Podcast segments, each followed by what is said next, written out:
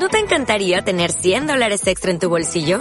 Haz que un experto bilingüe de TurboTax declare tus impuestos para el 31 de marzo y obtén 100 dólares de vuelta al instante. Porque no importa cuáles hayan sido tus logros del año pasado, TurboTax hace que cuenten. Obtén 100 dólares de vuelta y tus impuestos con 100% de precisión. Solo con Intuit TurboTax. Debes declarar para el 31 de marzo. Crédito solo aplicable al costo de la presentación federal con TurboTax Full Service. Oferta sujeta a cambios o cancelación en cualquier momento. Onda Cero, Puerto Llano, 101.2 FM. En Onda Cero, Puerto Llano. Onda de Misterio.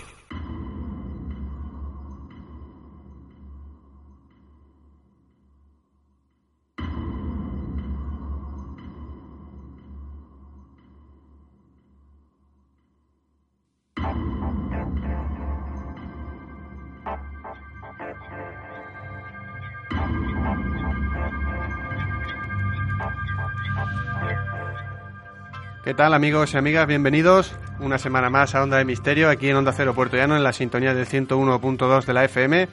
Como toda la semana le traemos eh, el misterio, la actualidad, esos temas que, que no se ven en los informativos, no se ven en las noticias del día a día, pero que nosotros siempre le, le damos eco aquí en nuestro programa. Y bueno, esta semana eh, rodeado como siempre de los mejores contertulios en Onda de Misterio. A mi derecha tengo a Emiliano Bombellano. Emi, muchas Un gracias. placer siempre, un abrazo a todos.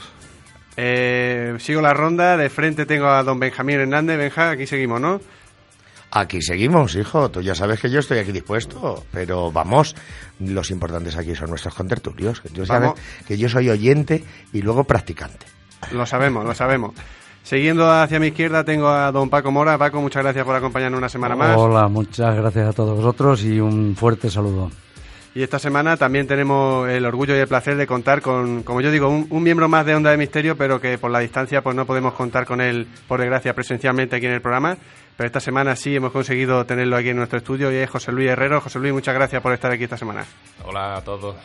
Es un placer tenerte por aquí. eh, Por José. supuesto, igualmente. que es difícil engancharlo. Ya estuvo, ya estuvo con nosotros hace pues, los inicios prácticamente de, de- de este nuevo formato y hoy precisamente pues lo hemos recuperado y, seguro que, puede aportar muchas cosas. Esta semana, como habrán podido ver nuestros oyentes que nos sigan a través de redes sociales, Twitter y Facebook, nuestro tema a tratar es ni más ni menos que la isla de Pascua, uno de los mayores misterios arqueológicos de, nuestro tiempo. Y bueno, vamos a intentar arrojar un poco de luz a, todo el misterio que rodea a esta, a esta mítica isla. Es una isla ch- chilena situada en, en mitad del Pacífico, en la que se encuentran estas figuras emblemáticas, los Moai, más de mil estatuas de tamaño eh, aproximadamente de unos 20 metros y 40 toneladas, que están ubicados alrededor de toda, de toda su geografía.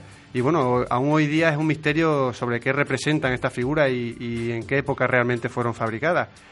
Es curioso también que los pobladores del lugar llamaban a la isla de Pascua el ombligo del mundo.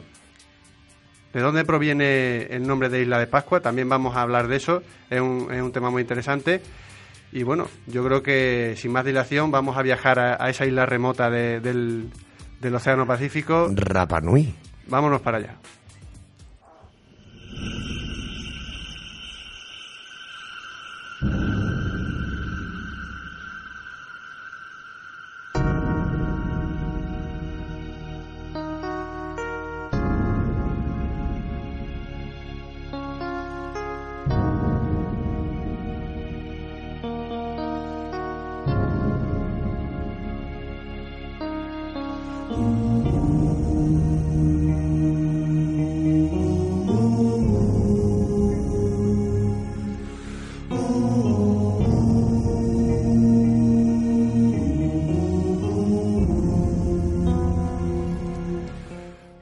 Paco, ilústranos un poco para nuestros oyentes que no sepan exactamente dónde está la isla de Pascua. Bueno, pues- Es una ubicación lo más precisa posible. Vamos a viajar hasta, hasta la Polinesia, al Pacífico Sur, eh, exactamente en, en Chile y, y en la región de Valparaíso, donde se encuentra esta isla llamada de Pascua, de unos 164 kilómetros cuadrados, y donde eh, hay una de las mayores maravillas del mundo, en el Parque Nacional de Rapa Nui, declarado ya por la UNESCO Patrimonio de la Humanidad en 1995.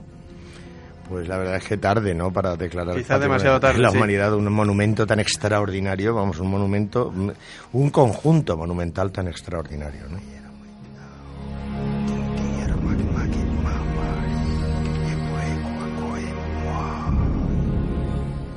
Emi, Sí, claro, yo comparto esto que, que habéis comentado, esto que dice Benjamín sobre que es, es una de las, de las islas que contiene, eh, creo yo, algunas de las piezas escultóricas más impresionantes, eh, grandes y que probablemente pues también ha suscitado un gran interés porque ya ya no tanto aunque yo tengo un montón de interrogantes ¿no? que eh, a lo largo de este programa eh, podemos ir lanzando ¿no?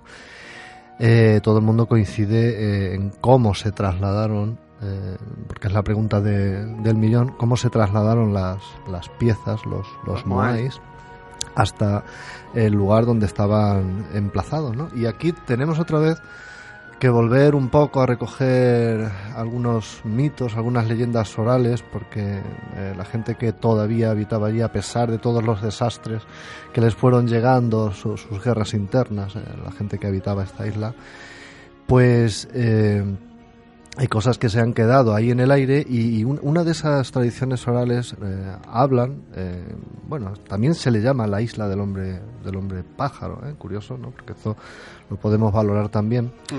Se habla del dios Makemake, eh, el dios este, bueno, podía volar a su antojo. Ahora hablaremos un poco más amplio de esta cuestión. Tenemos que hablar también de Jiva, el continente perdido, eh, que ellos llaman Jiva precisamente, ¿no? Eh, que otra vez entronca con los continentes que han desaparecido bajo las aguas, etcétera, etcétera, etcétera.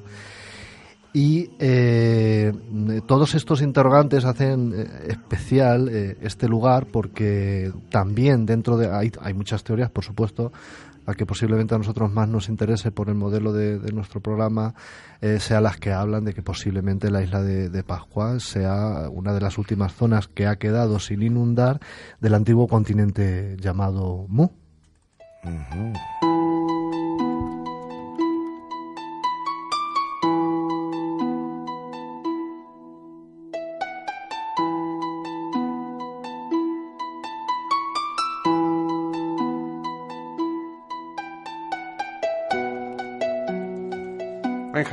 Bueno, eh, hay que decir mm, dos apuntes, evidentemente. Eh, el primero es que recientemente eh, se han estado eh, mm, emitiendo, bueno, se ha ido repitiendo el documental sobre la isla de Pascua, así como el de la construcción de las pirámides, eh, de, con unas explicaciones de unos eh, presuntos ingenieros que han eh, conseguido explicar, según ellos, cómo se hizo la pirámide de Keops, porque claro, de, de todos he sabido que hoy en día no se podría haber hecho lo mismo que las mm, esculturas de la isla de Pascua con esas piedrecitas de basalto, que achitas de basalto y cinceles de basalto que, según los indígenas, habían utilizado para mover los moais que iban andando. Eh, sí, me permites, un, perdóname, sí. quiero hacer un inciso porque si no se me va de la cabeza.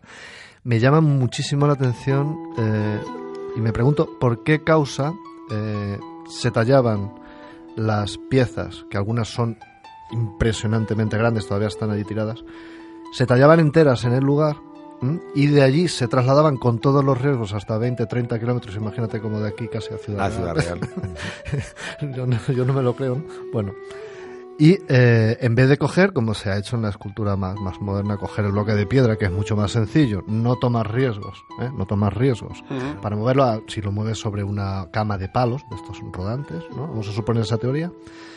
Llegas Sí, al bueno, sitio, llegas al sitio eh, y allí lo tallas y no corres riesgos de estar años, porque hay cálculos por ahí hechos de hasta dos años, estar trabajando las piezas, ahí picando las piedras. No conocían la rueda, Claro, y, Y, y el na- metal, y- y ¿eh? nadie... Hierro tampoco. ni, Y- ni el metal. Claro, ¿cómo, ¿por qué lo hacían así cuando lo normal es simplemente eh, hacerlo sobre un bloque entero, trasladarlo al sitio y allí picarlo? ¿No? Em- y no tomar el riesgo de que se vaya rompiendo por los trozos. Porque el traslado era la menor preocupación. El traslado no les preocupaba. Claro. Era fácil, era fácil. Por eso lanzo la idea, ¿no? Porque es, es ilógico. eh. Es lo O sea, mismo que las grandes estatuas de Egipto que se tallaban también in situ Claro. en la cantera y luego se llevaban Sí, y, a- y aparte a- también... por, el- por el Nilo y por no sé qué, no, no sé en qué barca, porque ninguna barca soportaba el peso de una Sí. estatua de esas. Aparte, bueno, todos pensamos que, se que las piezas se trasladaban a, a unos enclaves lejos de la cantera y tal, pero hay piezas ¿eh? que están hincadas en el suelo se ha excavado sobre ellas recientemente. Muchos metros para adentro. Hasta ¿no? 8 metros hacia, hacia abajo, lo cual ha hecho pensar, bueno, ahí se disparan las teorías. ¿no? Claro.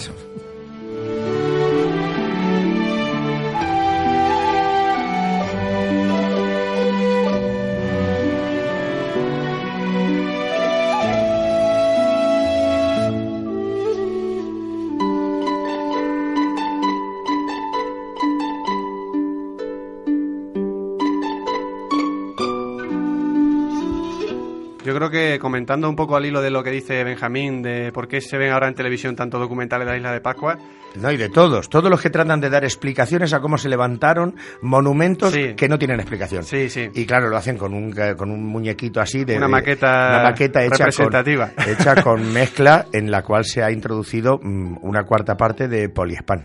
el primer descubrimiento del que se tiene constancia de la isla de Pascua fue el, el 5 de abril, precisamente de- del mismo mes en el que nos encontramos, a finales del siglo XVIII, por el holandés Jacob Rogenwin, que fue el primero que, que descubrió la isla. Y bueno, quizás por ser el mes de abril estemos viendo, estemos viendo también esa cercanía a la Pascua y por eso se le puso ese en- nombre de eh, isla de claro, Pascua. seguramente claro. era un día de Pascua, sería seguramente lunes de Pascua, o domingo de Pascua de Resurrección, o, o domingo de Pentecostés. de- es muy curioso también lo que había apuntado de la similitud ¿no? con, la, con el tipo de arquitectura o con el tipo de, de fabricación de algunas piezas del antiguo Egipto. Hay, una, hay un Moai muy famoso también que está a medio construir que presenta exactamente una barba tipo, tipo faraón, Faraón. idéntica a la que se pueden encontrar en otras esculturas en Egipto. Es decir, quién sabe si esta, este tipo de civilización entró en, en contacto con, con los egipcios o fueron los propios egipcios los que estuvieron allí en la isla de Pascua. Hay más relación con, o, o parece ser lo que hay. En, en la cultura de esta gente, en la isla, bueno, el nombre incluye la palabra Ra, que se supone viene de, de los polinesios y esto de Indonesia. En Indonesia también el dios Sol se llamaba Ra, igual que los egipcios. Claro, incluso eh, la palabra maná, de Manake, el dios Make, Make, maná, Manake, maná, que es la, la sustancia o el elemento que les daba poder, según estas, estas eh, ideas eh, Las o que se han leyendas transmitido. antiguas.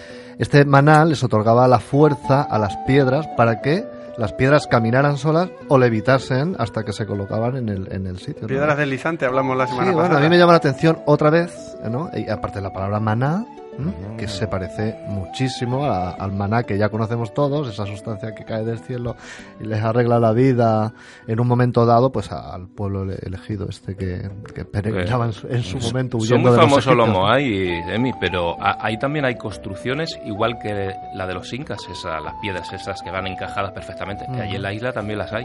Sí, Esas piedras eh, encajadas en la eh, intrínsecamente, eh, el hecho de que las, es- las esculturas más parecidas a los mojáis, aparte de que efectivamente tienen algunas parecidas, y claro, ahí se ha destruido, y cuando hayan llegado los señores amantes de que no haya nada misterioso, lo que habrán destruido, también no te puedes imaginar. Ah, Eh, eh, la- las figuras más parecidas a los mojai se dan en Chile, en el Imperio Inca y en algunas zonas aztecas. Curiosamente, Sí, incluso en zonas se de parecen, Oriente, por los parecen- tocados, y, en zonas de. Oriente también.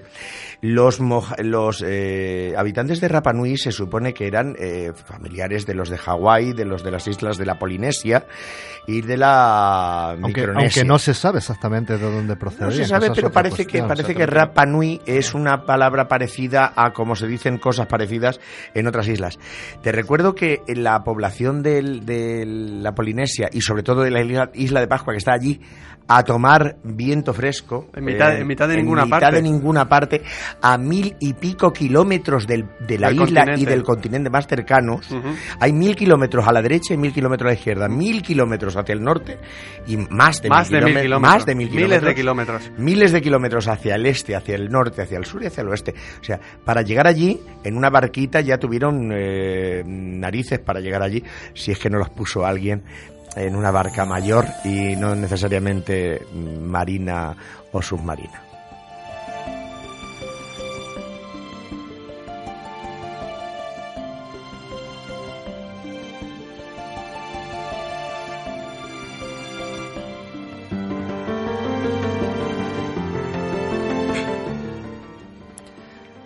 Cuando vi esta plataforma hecha tan perfectamente, como las construcciones de Machu Picchu, no lo podía creer.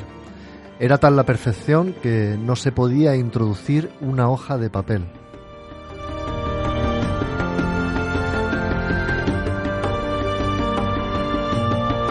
Estoy hablando de un comentario que me que he robado de ahí. de Emi, como red. siempre, nos trae sus su pequeños diálogos, ¿no? Es que que siempre nos dejan aquí. me, me gustó mucho porque la gente que ha viajado allí, ¿no? Y esto es un anónimo que, que soltó su opinión en una de estas, de estas páginas. Y volvemos otra vez a un santuario, ¿eh? que, que es un santuario especial de los muchos que hay en esta isla, donde las piedras eh, son igualitas, tienen la misma manufactura que nos podemos encontrar en algunos templos de Etiopía o de Egipto o eh, en, De la América. zona de- en Perú en el Machu Picchu también. ¿no? Eh, cualquiera que vea las, las imágenes, antes eh, José Luis ha hecho un comentario, Sí, pero lo que pasa a mí que, perdona, eh, la- se centra mucho en el corte de las piedras, pero es que esas piedras puede ser que no estén cortadas. Esas piedras a mí me parece que están moldeadas. Sí, da esa sensación. A mí también estoy con José Luis en ese tema. Me da la sensación de que están como, como tratadas, ¿no? Como moldeadas, no cortadas como tal y como lo entendemos. Es que incluso hay un por ahí un reportaje antiguo del doctor Jiménez del Oso que habla con unos indígenas, no sé si en Perú, y le comentan una técnica antiquísima de, mediante plantas y sustancias. Estoy moldeando, ¿no? Exactamente como moldeaba la piedra. Claro, plantas y sustancias era como le llamaban los indígenas a esos potingues que utilizaban los dioses ¿eh? cuando Benjamín, hacían esas cosas. creo que antes te has quedado... Sí. eh, querías dar un dato sobre la, Claro, datación. La datación de las de las eh, de los mojáis eh, eh, se calcula entre mm, 2000 hace 2000 años, o sea, en la edad mm, en la era cristiana, justamente, o hasta 12000 años atrás. Para algunos, claro. Para algunos. Modernas técnicas que, por supuesto, han sido puestas en tela de juicio y rápidamente eh, prohibidas, como a Galileo decir que eh, pur si muove, eh, pues eh, han datado que podrían llegar a tener más de 25 a 50.000 años de antigüedad los Mojai. Yo quiero recordar que la- el Homo sapiens sapiens coloniza la zona de, de mm, Australia an- an- andando, ¿eh? que entonces se llegaba andando, a partir del año mm, 80.000 a 40.000 antes de Cristo. Eh, pero para la navegación se calcula que no se empezó a navegar en el mundo antes de hace 12.000 a 13.000 años. Una navegación, quiero decir, de miles de kilómetros. Entonces, los Mojai son más antiguos que la existencia de la especie actual nuestra, del Homo sapiens sapiens o del cromañón, en aquella zona.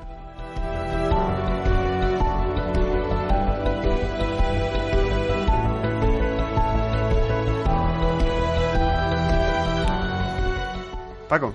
Pues yo eh, solamente recomendaros eh, para, para introduciros un poquito y saber eh, y conocer lo que es un Moai, pues eh, hicieron una película una película que se llama eh, Rapa Nui. Sí, muy famosa, eh, en su en momento, ¿eh? 1994 de, de Kevin Richard. Y, bueno pues creo que para, para poder eh, re- reubicaros sería interesante que la pudierais ver. Y también eh, también hubo escritores eh, muy conocidos de, de este de este tema que por ejemplo Antonio Rivera con su libro Operación Rapa Nui en 1975 Sí, hay mucha información. La isla de Pascua siempre ha llamado mucho la atención desde, prácticamente que se tiene conocimiento de ella. Y un dato también muy importante que no hemos comentado hasta ahora es que los primeros descubridores de, la isla se encontraron con unos nativos que nada tienen que ver con los nativos que hay hoy en día allí, que eran con rasgos, como ha dicho Benjamín, de la Polinesia y de ese tipo de, de zonas. Eran, por lo visto dicen, según testimonio y según escritos, que sus rasgos eh, de fisionomía eran muy parecidos a los europeos. Europeos en la isla de Pascua, en mitad del Pacífico.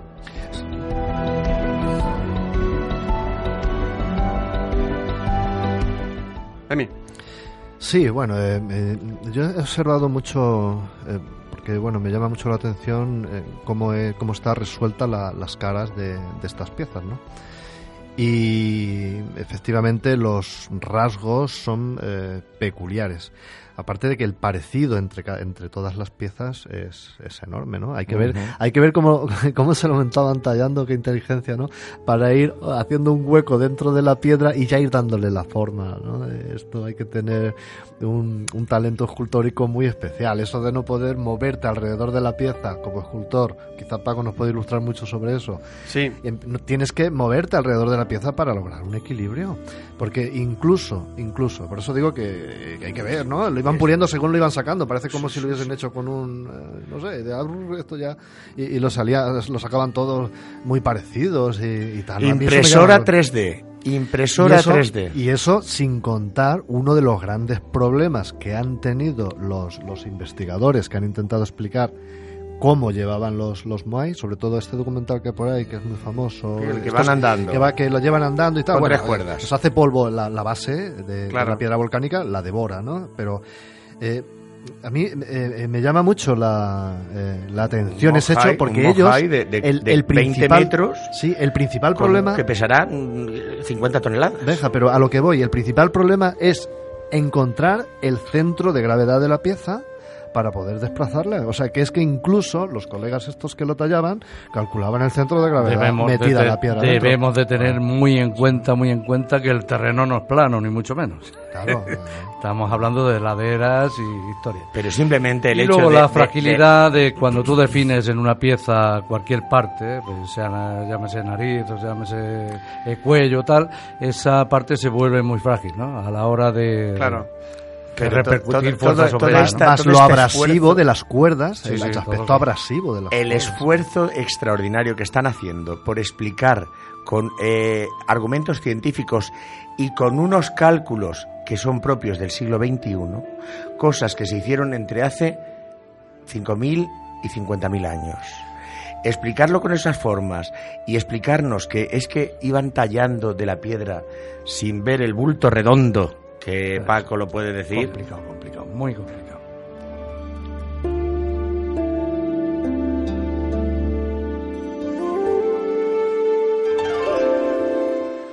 Eh, otro dato también que apuntan muchos investigadores acerca de la fisionomía de, esta figura, hay gente que dice que, representan a, humanos, pero de forma caricaturesca, digamos, pero hay investigadores que apuntan a que realmente sabían muy bien lo que estaban haciendo y sabían muy bien a quién estaban representando. Es muy curioso la fisionomía de, los Moai, ¿no? Este, de, este, de, esta figura humanoide, con esa cabeza gigantesca, esa, esa barbilla prominente, la nariz alargada, un cuerpo rechoncho, aunque se ha descubierto recientemente que hay eh, algunas estatuas que tienen la mitad del cuerpo sumergido, como hemos dicho al principio. Y más de la mitad. Y, llama, y más de la mitad. Y llama, y llama mucho la atención también los dedos con los que se representa este tipo de, figura de, humanoide, que son unos dedos desproporcionadamente largos, es como si no fueran humanos. Hay quien dice, yendo un poco más allá, que puede que sean visitantes de las estrellas.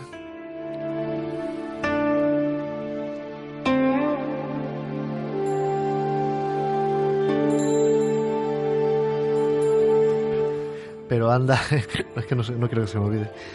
Ya no tengo aquí una maquetita eh, ya no solamente sería el problema de trasladar las piezas, que algunas son enormes, enormes, descomunales, sino que encima les metían el tocado este arriba de varias toneladas. El, sombrero, sí, de cuatro toneladas. Que, además es increíble. para cómo, para se lo subían porque no había mm, grúas ni poleas ni conocían la rueda. Ah, pues, eh.